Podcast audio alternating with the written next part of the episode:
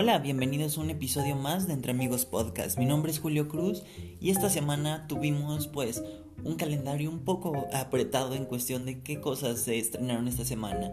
Esta semana tuvimos el evento del Super Bowl en el que pues ya saben que tal vez lo importante no es el deporte para eh, las personas que les gusta este podcast, pero sí es un evento importante porque en este evento se tiene un concierto a la mitad con una producción de verdad increíble. Y también pues eh, alrededor de las 3-4 horas que dura el evento eh, en los pequeños cortes comerciales pues hay muchas revelaciones sobre trailers de series y películas que se están estrenando alrededor de todo el año, ¿no?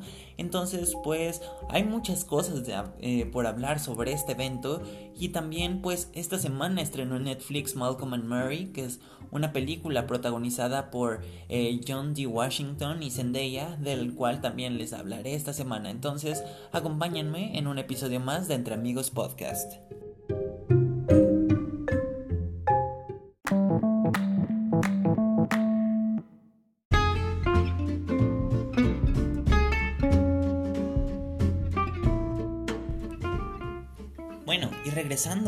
Del tema del Super Bowl, eh, pues desafortunadamente hubo un poco de incertidumbre y digo, la sigue habiendo sobre la manera en la que se van a poder estrenar películas en cines este año, ya que eh, incluso aquí en México eh, tenemos dos empresas de cine que son como las líderes, que son Cinepolis y Cinemex. Y, en este momento Cinemex básicamente acaba de cerrar completamente por tiempo indefinido. Entonces, no sé si van a sobrevivir estas empresas. Y esto es solo en México, ¿no? Obviamente a nivel mundial no es un caso aislado. Digo, Cinepolis es una empresa que tiene presencia mundial en muchos países y sé que varias de las personas que me escuchan en otros países de, eh, Europa y de Latinoamérica e incluso en Estados Unidos hay complejos Cinepolis. Entonces, pues de verdad es una lástima que eh, se esté batallando de esta manera, ¿no? Lo que hizo que como tal no hubiese anuncios que dijéramos, wow, que vayan para cine.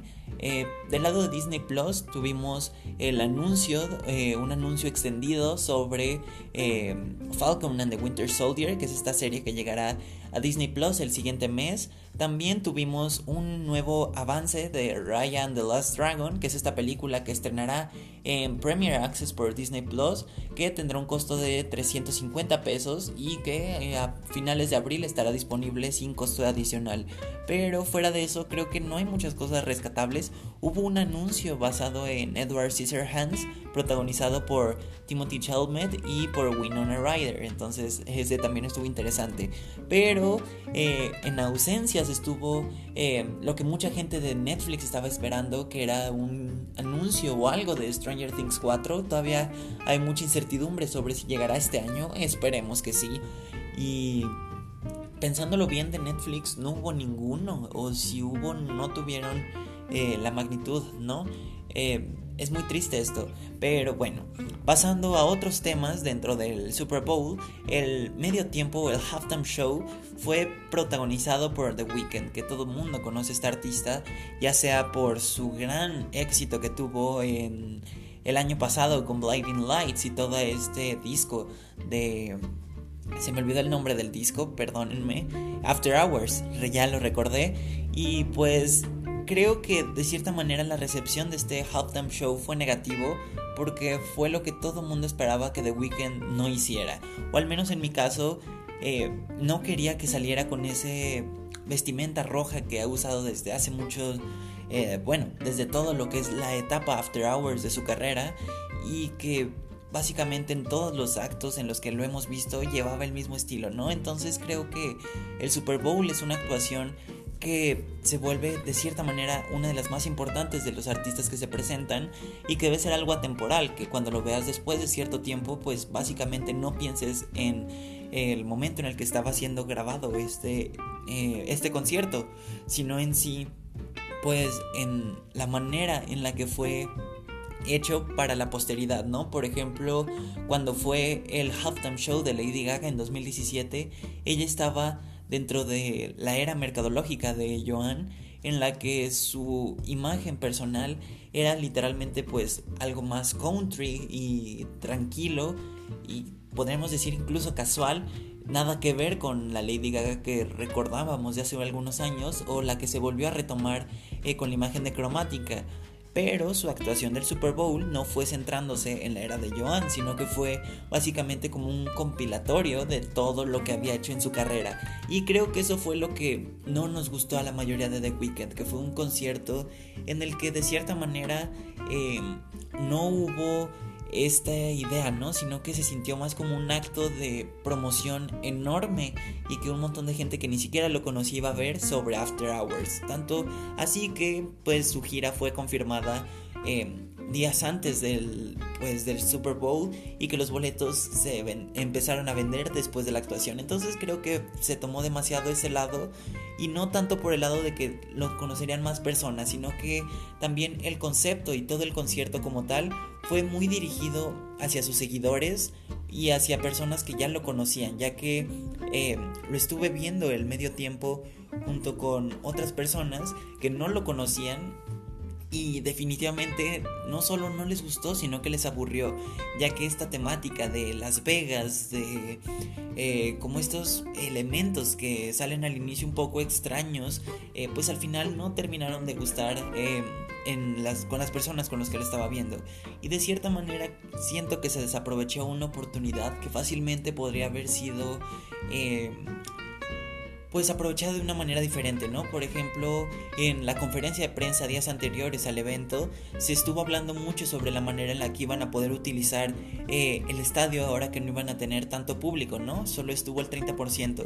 Y no sé en qué forma eso fue una manera romántica de decir que iban a hacer el Super Bowl en un eh, escenario convencional, ¿no? El, para mí todo lo que fue en las gradas, que fue como 10 eh, minutos de los 14 que duró, creo que fue algo muy irrelevante y que se podía haber visto en cualquier otro evento y no en el Super Bowl. También viendo, por ejemplo, graduaciones de personas que estaban dentro del estadio, eh, tampoco se disfrutó ahí, no fue un evento visual para las personas dentro del estadio y para las personas de fuera creo que ya habíamos visto todo lo de Weekend, solo de una manera diferente. Por ejemplo, eh, creo que el hecho de que ni siquiera hubiese suficientes memes más allá de ese pasillo de luces que anteriormente habíamos visto, creo que era una actuación que hizo en Jimmy Kimmel o Jimmy Fallon y pues sí, desafortunadamente creo que se quedó corto y que definitivamente también es eh, son tiempos difíciles y que se agradece el que se haya intentado y al menos se haya hecho el Super Bowl. Sinceramente no creía que se fuese a realizar el evento y pues sí, me gustaría que ustedes me dijeran qué les pareció y también cuál es la reacción que creen que haya pasado, ¿no? También algo que me pareció interesante es un comentario que vi en redes sociales que era verdad y es que este comentario decía que si este Super Bowl hubiese hecho una mujer, o sea, que fuese el, mismo concepto y se hiciera exactamente igual, pero hecho por una mujer, pues básicamente que las críticas les deberían lloviendo más, ¿no? Y tal vez es muy cierto, ¿no? Ya que eh, cuando lo hace una mujer hay muchos cambios de escenografía, eh, muchas tablas rítmicas, coreografías, danza, fuegos artificiales y creo que sinceramente a los artistas masculinos que en estos últimos años tengo como ejemplo The Weeknd, Justin Timberlake y Maroon 5 pues han comprobado que em, no se juzga de la misma manera cuando debería de serlo, ¿no? Y de cierta manera sí son considerados también de los peorcitos que han tenido el Super Bowl en los últimos años, pero también se les, eh, se les critica de una manera diferente. Me gustaría también que me dieran su crítica de esto. Entonces pues ahora pasemos a hablar sobre Malcolm and Mary.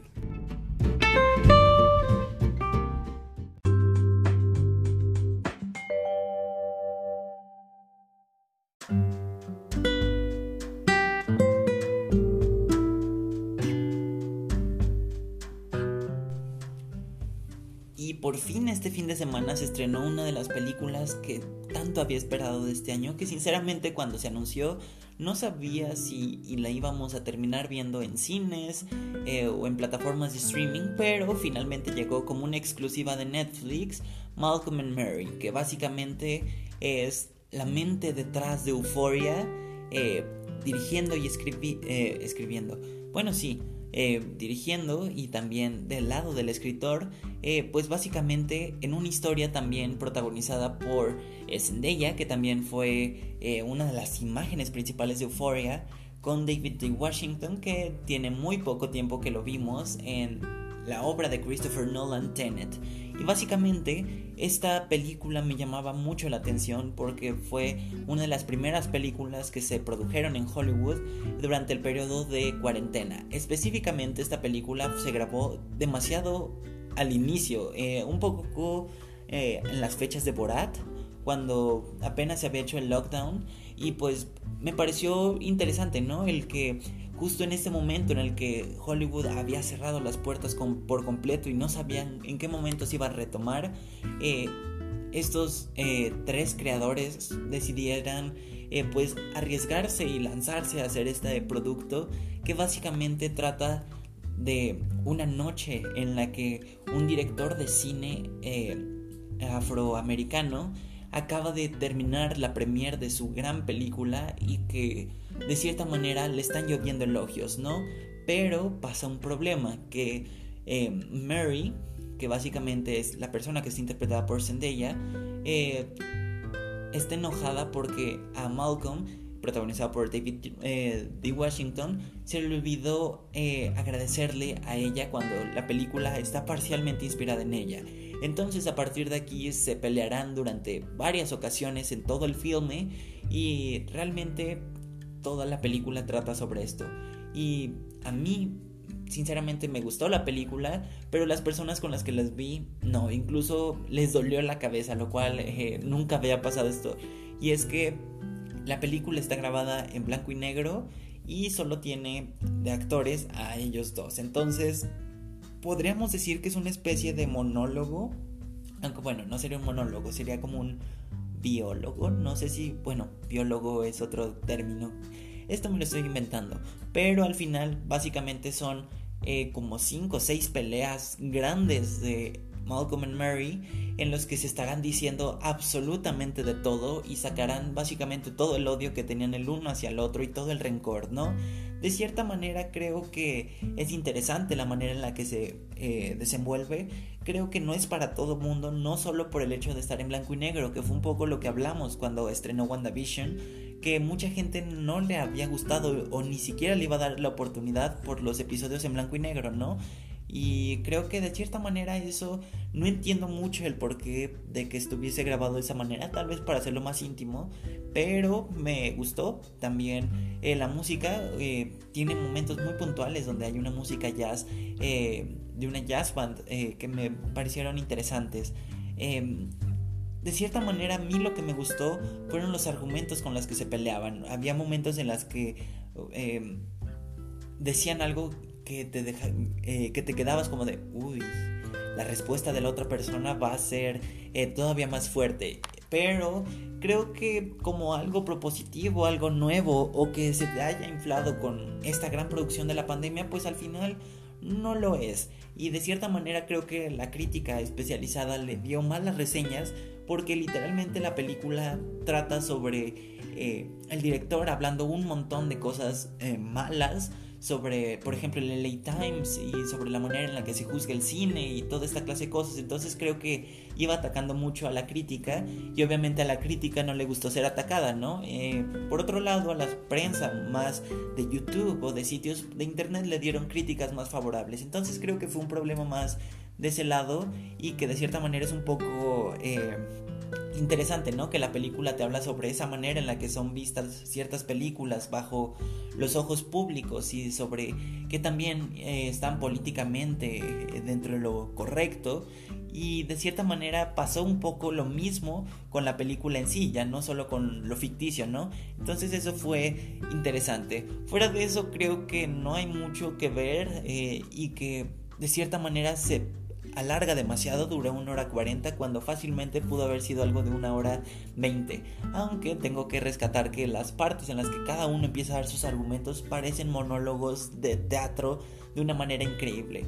Pero sí, me gustaría ver de cierta manera esto aplicado eh, tal vez a una obra de teatro. Siento que esto se podría hacer una obra de teatro de dos personas nada más Y pues también esta semana vi por fin la película protagonizada por Vanessa Kirby, Fragmentos de una mujer, que básicamente trata sobre eh, una chica que da luz, pasa un problema y pues básicamente es el conflicto interno y junto con toda su familia eh, que lleva la pérdida de su bebé, ¿no?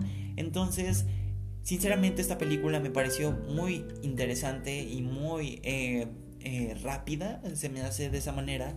Además de que la actuación de Vanessa Kirby, que por cierto está nominada a los Globos de Oro y posiblemente los Oscars por este papel, me pareció increíble. Faltan algunas eh, cosas en las que siento que se desaprovechó la actriz, ya que por ejemplo hay un título que creo que muchos conocemos, que es The Crown, en la que interpretó en las primeras dos temporadas a Margarita en las que también le faltaron exprimir mucho a Vanessa Kirby, ya que em, las oportunidades que le han dado de hacer esta clase de papeles son pocas, pero lo ha demostrado de una manera de verdad increíble, que es una actriz muy eh, buena en estos aspectos de hacer dramas.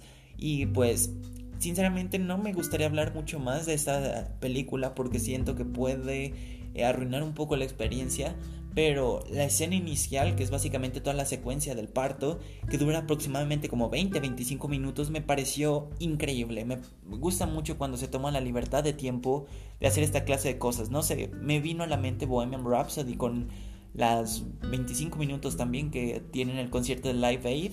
Me pareció un poco lo mismo. Entonces, pues espero que les haya eh, gustado las recomendaciones de la semana que ahora son de Netflix porque luego me dicen que solo recomiendo Disney Plus. Hoy hubo solamente Netflix en las recomendaciones. Y pues también que me digan qué les pareció el Halftime Show. Eh, recuerden seguirnos en las redes sociales arroba entre amigos pod en Instagram y mi Twitter personal arroba Julio Cruz Off. Esto fue un episodio más de Entre Amigos Podcast.